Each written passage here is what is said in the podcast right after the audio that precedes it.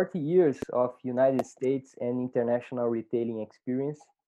Background includes buying, operations, transportation, and logistics, importing, product development, and international merchandising. Highly experienced in general merchandising categories of electronics, home office, toys, sporting goods, domestics, and basic apparel. Additional experience in retail operations and marketing. Well experienced in building and executing business strategies for the United States and Brazilian markets. Sam's Club Senior Vice President and General Merchandise Manager. Uh, speaking from Bentonville, Arkansas.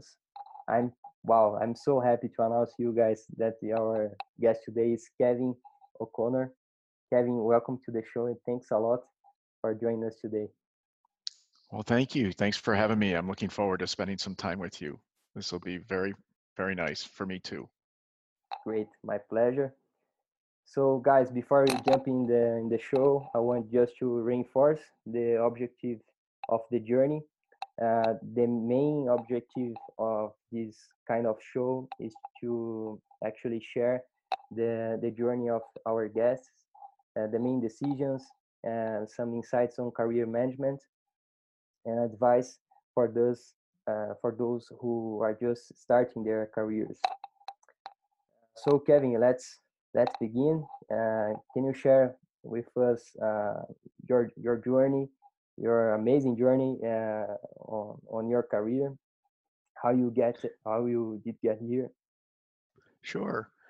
So I um, I'm 64 years old, and I started my journey when I was in uh, college.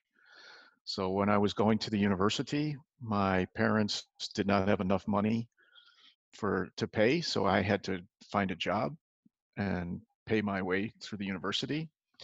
And I found a, a job working in a retail commercial store. And I just uh, enjoyed working with people. I enjoyed interacting with people. I enjoyed uh, sales and trying to get more sales and generate sales and profit. And so as I went through school, I started I started to study as a accounting major. I wanted to study accounting, and then uh, after some time in school, I decided to change to uh, marketing and business administration. So I ended up finishing in business administration and started working for a company right out of college. And I went in retail uh, in the commercial side of the business ever since getting out of college. And I've been now here at Walmart uh, for 25 years. Um, so uh, it's been a, a very in- interesting and enjoyable career. As you mentioned, uh, coming to Walmart, I've had the chance to work here in the United States. I had the chance to go to Brazil and work in Brazil for almost four years for Walmart and Sam's Club and came back to the United States about three years ago, and um, and I hope to work one or two more years, and then I think maybe retirement or something different. So, but it's been a very good journey. Great. Uh, along along your your journey, uh, there is some kind of job, project, or activity that taught you the most uh, and what you did learn from from this experience? Yeah probably the thing uh, that was the highlight in my career and i learned the most was when i went on the international assignment to brazil. Um, i learned that um, i had to think differently i was in a different uh, culture i was working with a different group of people I had to make sure uh, many of the people did not speak English, and so I had to learn some Portuguese. And I also had to make sure that the way I communicated was very clear, not use a lot of different words, but try and be very simple in the communication and make the strategy simple so everybody could understand. that didn't mean that the strategy was not a, a complex strategy, but how to explain the strategy to people had to be simple. And we had to uh, make different steps to get to the strategy. And so when I think about my career, uh, the the thing that I enjoyed the most was uh, going to Brazil, working with a group of people, uh, helping us achieve a a goal and a strategy that we all developed together, and uh, made us very successful in Brazil. So that was very rewarding and a big change in my career. Great. Uh, can, can you uh, can you see a a huge difference on Brazilian and U.S. professional? Can you say um, a, one kind of difference on behavior behavioral the way we work uh, that's different or the way we think of all kind of stuff on, on this way yeah the, so the cultures are very different um, but i find that people are very much the same. Uh, uh, you know you are interested and uh, the people you are talking to are interested in developing themselves professionally and people here uh, are interested in developing themselves professionally. I think the difference is that the people here in the united states are not very uh, calm or patient they want to move very fast okay and I think that the people in Brazil are better about uh, being a little more relaxed, taking their time, um, not being so uh, aggressive in trying to go to the next job or go to the next uh, point in their career, but to to learn and to develop. And so that's I appreciated that very much about the people that I had the chance to work with. They were very interested to learn and they were very interested to continue to develop. And that's what they wanted to do um, because they knew as they developed that they would also be able to progress in their career. Great, so. interesting. Uh, and about the studies, what advice for us and on choosing the, the studies. Uh, we we are living in a com- completely uh, changing world. So fast, and as when you, when we see all the the courses and graduations and things like that, we see that all the the concepts inside the course was based on the last five ten years.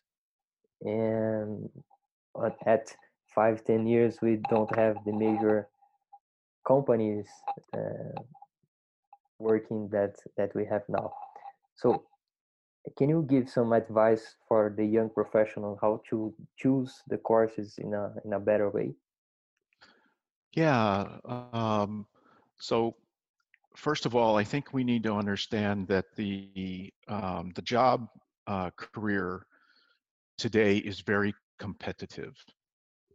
You are when we interview people for a position at Walmart, many of the people are coming from different parts of the country or different parts of the world.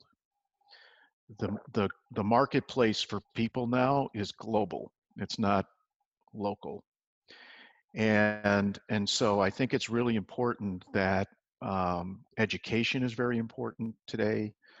I think if you're going to be in the finance business or the marketing business uh, things of that area and an mba is going to be very important to you.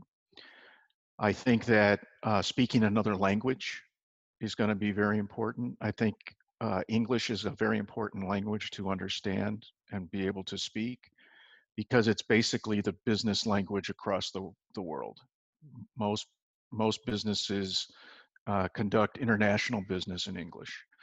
And so I think that it'll be very important for people to speak a second language, primarily English if possible. but I think Mandarin is important, and I think uh, Spanish will be important. I'm sorry about Portuguese, but I think uh, those will be the three dominant languages across the, the world. And so I would encourage people to uh, learn a second language, uh, and probably English would be the, the best one to have. Yeah, it's my next question about the language, and I um, I will ask you about the Mandarin and how how you see the the growth of China. Can you share your view about uh, what they what they are doing in business? Yeah, well, China is um, so. First of all, China is um, a very large market. You know, they've got a very large population base. Um, that market is um, the technology is very good there, and so I think that um, and obviously industry is very important. So a lot of manufacturing happens in China, and I think that's going to. St- I think it's going to stay like that for a long time. I think China will be a, a, a central point for uh, manufacturing. They a lot of the um, uh, drugs, pharmaceutical drugs, are manufactured and come out of China. So they have a very broad uh, perspective across the world. I know that you know here in the United States we import and export a lot of things to China. I know Brazil was ex uh, meat and and things to to China. So China will be a very important partner for trade, uh, for commerce. That will be for a long time a very dominant uh, country, and I think uh, having the ability to communicate with them uh, will be important. Now, what I also see there is that we have many offices in China, and we have we have businesses. We have Walmart and Sam's Club in China, and we have a lot of uh, manufacturers and, and people that make product for us in China. And I see them developing very quickly as well, starting to speak English more, uh, being very. Uh, they understand the different parts of the world. They understand Europe and the cultures in Europe they understand North America, they understand South America. And so um, I think they're going to be a, a, very strong uh, country for a long time. Great. Uh, so important the, the English. Uh, it's a it's a mandatory language, and Spanish too. But uh, we have new one to to study here. Yeah. Difficult one just draw and things like that. yeah, no, Mandarin will be difficult, but yeah. uh, but it's it's going to be an important one. Yeah. Uh, Kevin, let's talk about networking. Uh, how you? What's your your perception and of the importance uh, of the networking and how you you make to to nurture your own network? Well, I think networking is is very important. Uh, I think it's important to uh, everybody. I think the person that is initiating the networking, you have an opportunity to start to to know and understand people better.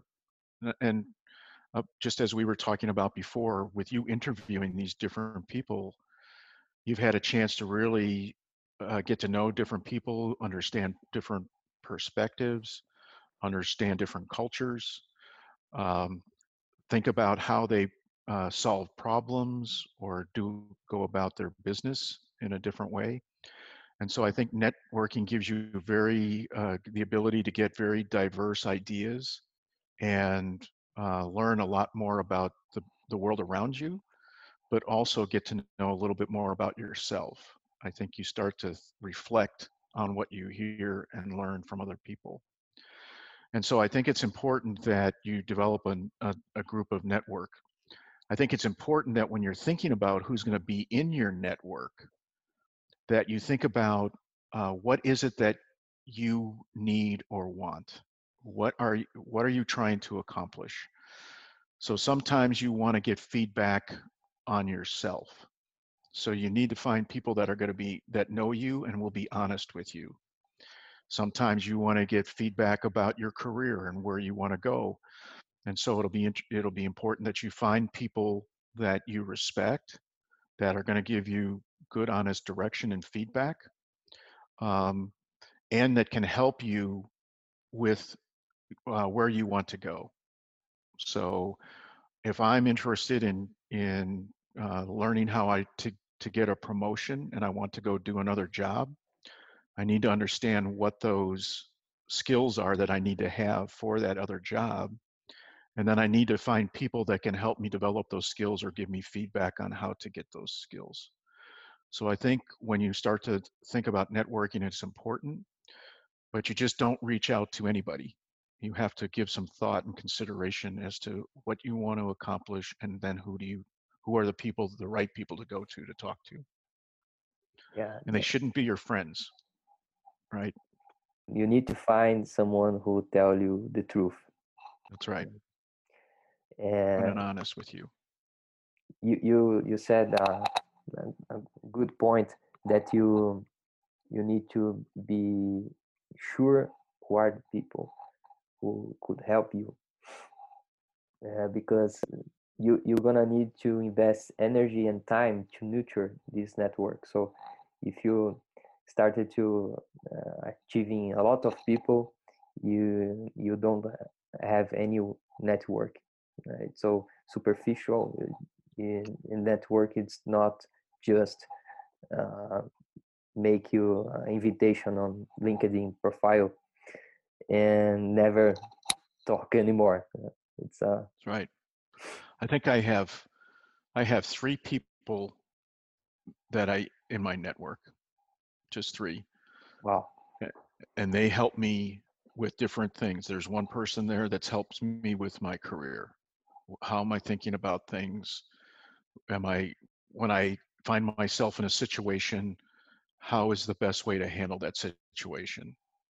I, I have somebody that helps me think about um, my uh, attitude. How do I approach life? How do I think about things when I get uh, depressed about something, how you know I go to them and help have them help me think about uh, the positive things or help reinforce me to to have positive energy and not negative energy. And then um, there's one around relationships. Um, the relationship that I have with my children, the relationship that I have with my wife. Um, when I have doubts or questions about those things, I you know there's somebody that i can go to to talk about that. And one of them happens to be uh, my mother. So I, I still talk to my mother a lot about relationships and how i'm thinking about things. Um, she's 88 years old but she's very smart. Um, there's nine of she has nine children. I'm the oldest of oh. of nine people. And so she definitely understands uh, people and and different relationships because she sees all of us you know in different ways. And so i think it's important like you said not to have a lot of people because that's superficial. You need to have a select group of people that you can go talk to. Great. It's it's like a, a life mentors. Mm-hmm. exactly. Exactly. Yeah. uh, I'm, I'm gonna ask you uh, in a few minutes in a few minutes, so I, I will anticipate. Uh, how how you see uh, counselors, mentors, and coaches? How you see this kind of help uh, with uh, people with different point of view on your career, especially for for the young ones, uh, people who are starting their career. Uh, how can they build this kind of relationships uh, with the professional inside and outside the company. Uh, can you give some tips uh, so can they approach the professionals and uh, build this kind of relationship? Let's start within the company first. I think that um, it's important that you have somebody in the company because they understand the company and they understand the circumstances or situations that you might be in. So I think it's important that you have somebody in the company. I think you have to to think about what is what kind of individual is that it's not going to be your supervisor it's probably not going to be a, a, a peer of yours somebody at the same level so you probably want somebody that might be equivalent to your supervisor but not your supervisor somebody that can give you a different perspective and i think you have to find somebody that wants to do it I think you have to ask them, would you be willing to help me? Are you willing to invest the time to do it? Because there'll be people that want that are okay to help you, but they're not going to invest the time to help you. Um, there's other people that will want to invest the time and they're going to challenge you. They're going to tell you when you're not doing so well. They're going to tell you when you can be better and that's the type of mentor i think you want you don't want somebody that's just going to say hey you did a nice job there you want to say you did a good job but i think you could have done this better and talk a little bit more about how how you continue to improve yourself i think outside the company um, you're looking for somebody we talked about that's going to be honest and give you good feedback that is going to see uh, you outside of work and can help you with how you think about your job. Are you the are you a positive person or do you come home and complain to everybody every day? That I think is important for for people out for you to get some feedback from people outside that says uh, there's a, a neighbor of mine and I I really like him but he's very negative. He always has a problem. He's always you know something's not right and it's like I want to talk to him sometimes and just tell him, I said, if you have this kind of attitude when you go to work, it's not going to be a good thing. You know, it's not, yeah. you need to have a better attitude. And the attitude starts before you go into your job. Go into your work every day with a positive attitude, with a good attitude, not with a bad attitude, because that then reflects in your job. Yeah. So so I think it's important that you have people inside and outside the company or your organization that. What was your biggest career decision? How the was the analysis and decision making process? Wow. Um, probably the biggest decision that I ever made was uh, there were two of them. The first one was to leave my job and to come to Walmart. So I lived in a big city. I lived in a this I lived in the city of Chicago. And Chicago, it's not Sao Paulo, but it's a big city. It's like New York, uh, Los Angeles. It's a big city here in the United States. And I came to, and I was working for a big company. And I left that company to come to Walmart. I, I, they weren't, Walmart was not going to pay me more money. They didn't give me a better title. They didn't give me uh, any special benefits. So the reason I came to Walmart was because I thought that the company was going to give me the opportunity to grow. I was making, a, I was taking a chance that this was a company that was going to grow and that I could grow with it. And so I came to this company and I moved away from the big city and I came to a little town where Walmart is headquartered at today. And when I came here, there was only 10,000 people living in this town. So Sao Paulo's 20 million. I came to a town that had 10,000 people in it, and 6,000 of them worked for Walmart. So a very small town. Um, there was one restaurant here there was one McDonald's, one restaurant, um, and uh, there were not many things to do. If you like the outdoors, so there's a nice lake here, you can go fishing, hunting, but I didn't do any of that. I was from a big city. So I had to make, and I had a, a wife and two children. And I had to make the decision to leave the city, leave our friends, leave our family, and oh. come here. And um, you know, now that I look back on it, that was a really good decision. I've been able, I've experienced many things with this company I had the chance to, you know, go to Brazil. I've traveled all over the world, uh, to Europe, to China on business, and and have learned so many things. Uh, my children got a really good education. They're very successful in their jobs. Um, so my marriage didn't work out so well. I ended up getting a divorce there, but that was okay anyhow. I mean, it happened. But um, and then I met my wife, you know, my second wife in Brazil, and so life led me down a path, um, and I had to have faith. I had to have faith. Uh, I believe that um, I believe in God, and I believe that God has a, um, a plan for everybody, and you have to uh, kind of follow that and and be believing in it. And sometimes it's going to take you in a good way. Sometimes it's going to take you in a bad way, but there's a reason for it. And uh, so, so that was the biggest decision I've ever made, and uh, the hardest decision I've ever had to make. And uh, but I did it because I wanted to take a risk and a chance. And I think as long as you're willing to take a risk, I think that's important in your in your career to take risks. Yeah, great experience. Uh, about leadership now, can you uh, share with us uh, your vision about leadership and how people can behave like leaders uh, especially people who not in the role of of leaders uh, young professional who don't have anybody to reporting to them uh, but also want to to behave like a leader. Okay i think there's um, i think there's a couple of things that you would think about.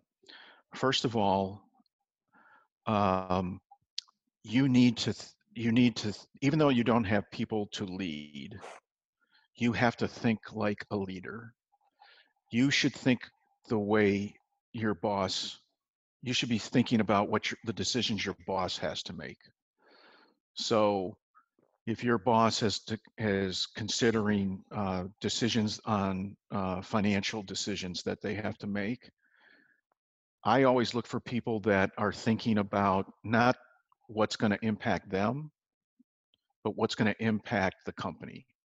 Thinking bigger, thinking broader. Think um, think like your like your boss.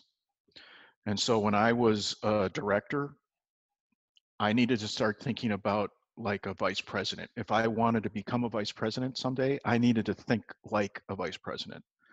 I had to think about not just my business, but about the company's business and what was the right decision for me to make that was maybe good for my my business but if it was going to impact the bigger company then that probably was not the right decision to make for the company and so it's very easy to to make decisions that are good for you or your business but maybe not good for the the company and i think people that are going to be good leaders think about the company and not about themselves. I think the second thing is even though you don't uh, maybe are responsible for people, how you treat people, how you interact with people. Um, are you the type of person that is going to help somebody when you see them struggling? Are you the one that's going to maybe help be a mentor of some sort to someone? Those are the kinds of things I think, you know, I look for in a leader. I want somebody that uh, thinks in thinks more than just about themselves, and I want somebody that is going to be part of a team, wants to be a team player, wants to be a leader of a team, and shows me those kinds of uh, characteristics before they even become a leader. Interesting. Uh, about personal marketing now, how, how do you see uh, this topic and what's the importance and, and the impact of uh, social media uh, on this on this kind of of marketing uh, it could help or not. Well um, i don't uh, any facebook or anything like that. I don't do any social marketing that way. I'm on linkedin but I don't have any social because I think that um, you have to be very careful. You have to be very careful about social media and the way um, you may people may think about you based off of what you post and and how you act. I think that um, the way you market yourself is that you have to be uh, you have to be very conscious about what you want to market what kind of person do you want people to see and i don't think you want to be um, somebody that's very aggressive or does crazy things to show that you you know you'll you're you'll do anything no we don't want to see that um, I do think that you have to decide what you what your um, we call it a elevator speech. So an elevator speech is when you meet somebody and within one minute or two minutes you can tell them everything about yourself. So I think it's important that you have an idea of of how you want to represent yourself. What is it that you want to stand for? I want to stand for uh, being uh, a leader with integrity that when I say something, you can believe that that's what I'm going to do. I want to be somebody that is that people have confidence in that when they come to me and talk to me that I will be conf- I will hold that in confidence and that I'll give them uh, my opinion and my advice. I want to be recognized as somebody that thinks and supports the total company and not somebody that's very uh, selfish and only wants to do what's good for me. And so when I think about that's that's the kind of person and that's the way I want to represent myself, then how do I go about doing that? And I think that the best way of doing that is uh, showing it, showing, letting people know, acting with integrity, acting uh, as a leader, thinking about the bigger uh, ideas and even when my the team that comes to me and talks to me and says, "Hey, I want to go do this," we have to talk about first. Okay, are you doing that? And is that going to be a good thing just for you, or is that going to be a good thing for the company? And in our business, in the commercial or retail business, we have to think about: is that what the customer wants us to do? We always have to be thinking about the customer and not about ourselves.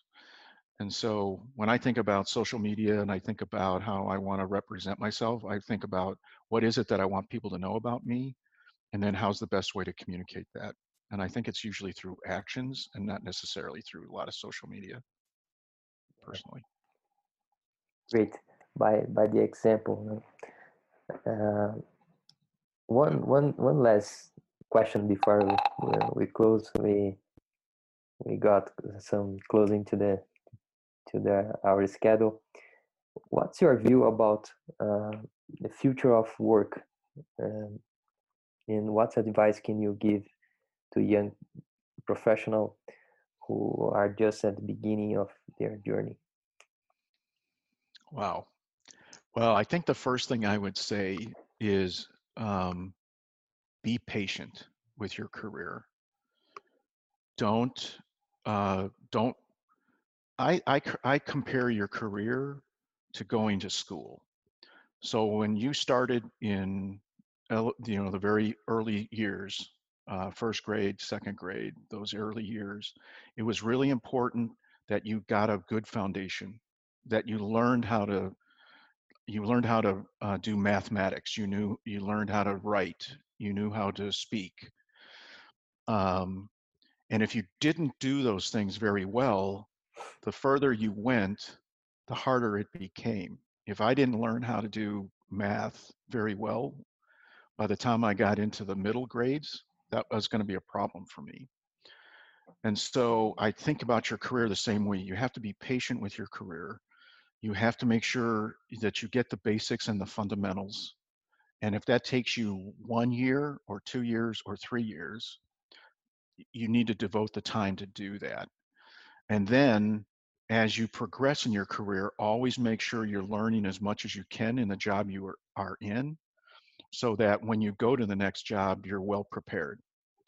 I see too many people today that leave one company and go to another company to get more money or to get another a, a, a title.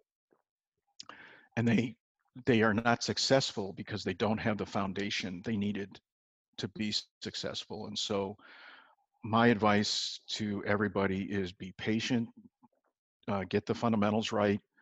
Um, if you are performing well and you've got the good fundamentals you will you will get promoted and you will you know continue to grow in your career um, but jumping around from job to job or trying to make more money every every six months or something that's not gonna that's a short-term strategy it's not a long-term strategy.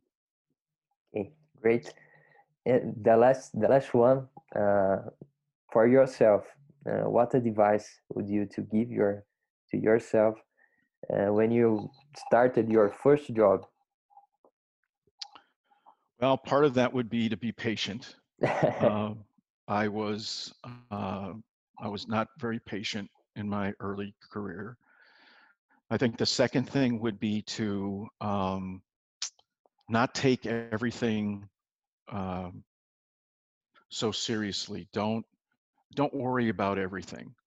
Um, I have the tendency to worry about what's going to happen next uh, in my life, in my job, and there's things I can control and there's things I cannot control. So I'm learning to not worry about the things you cannot control, worry about and focus on the things you can control. And if you if you worry and focus on that, then other things will uh, solve themselves. Other problems will solve themselves. But I worry a lot about different things, and there's a lot of stuff that's outside of my control that makes me really frustrated and I wish I could control it, and I can't. So that's bad energy. That's I I can't worry about that. I have to stay focused on what I can do, and that and I would say that uh, those are the things that frustrate me and, and things that I have to continue to think about and work on in my career, even though I'm 64 years old and 40 years in business. So great. Uh, Kevin, I want to thank you a lot for the time and uh, the patience and the, the energy here. It was an amazing experience, and I'm I'm certain that the people who listen uh, actually really like it too. Well, thank you. Thank you so much for having me and for giving me this experience because I've not done this before either. And uh, I've learned a lot too and even the questions make me think about things and uh, think about myself and so i really appreciate the time. Sure my, my pleasure and everybody uh, continue keep keep following us on our our media and that's it. Till next time kevin. Okay ciao Opa, obrigado por ter visto esse vídeo até aqui. Espero que ele tenha sido útil para você de alguma forma. Se você quiser continuar essa jornada de evolução da forma como você faz gestão da tua própria carreira, dá uma olhada nesse mini curso aqui embaixo. É um mini curso de personal branding, gestão estratégica de carreiras, onde eu compartilho com vocês os principais insights que eu tive numa formação em branding lá no High University. São cinco tópicos ao longo de três aulas, mais de uma hora e meia de conteúdo em vídeo, tem material de apoio, recomendações de estudo, tudo gratuito para vocês. Fiz com bastante carinho e tenho certeza que vai te ajudar na, na tua evolução como profissional. Se você quiser também manter contato com a gente em outras redes sociais, aqui embaixo você nos encontra tanto no Instagram, Facebook, LinkedIn e podcasts também. Não se esqueça de se inscrever aqui no canal, clicando aqui embaixo na minha foto, assim você fica sabendo quando os novos vídeos forem publicados. Vai lá no mini curso, te espero lá dentro para a gente continuar junto essa jornada de evolução. Um abraço.